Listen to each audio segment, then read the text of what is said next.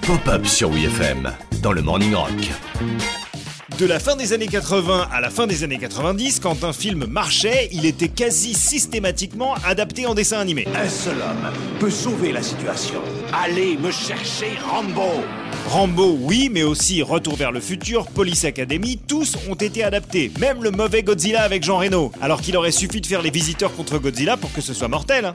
Bonsoir C'est un génie Mais sire Un lézard géant, c'est diablerie un dessin animé qu'on a un peu oublié alors qu'il était chamé, c'est Beetlejuice, adapté du film de Tim Burton avec Danny Elfman à la musique.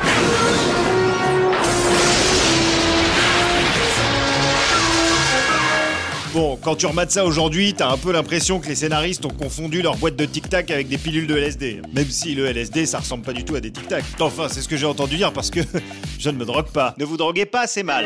Ceci était un message du ministère de la Santé. Petit récap, en 1988 sort le deuxième film de Tim Burton, Beetlejuice, une comédie fantastique un peu glauque dont le personnage du titre est un mort-vivant pervers et malhonnête qui tente d'épouser de force une ado gothique nommée Lydia. Pratique pour faire des petits virements depuis l'au-delà. Bon, cette blague alors Ça marche pas, ça marche pas ça roule. Dans la foulée du film, Burton lui-même développe une adaptation animée pour la chaîne ABC. Beetlejuice devient une sorte de génie sympa qui fait des blagues de prout. C'est vraiment super, en plus d'être bourré d'excellents conseils pour le jeune public. Un boulot Un boulot Tu vas travailler au lieu de rigoler, gagner du pognon au lieu de le piquer chez les autres Chaque épisode est prétexte à des délires expérimentaux et surréalistes en faisant un dessin animé hyper drôle mais surtout précurseur, puisqu'on y voyait régulièrement des passages en images de synthèse, chose tout à fait inédite dans les dessins animés télé en 1989. C'est de l'avant-garde. Comme le mélange humour-horreur fonctionne bien, ABC commande deux ans plus tard un dessin animé carrément adapté des contes de la crypte. Tim Burton n'y participe pas, mais son compositeur fétiche, Danny Elfman, signe une fois de plus la musique du générique.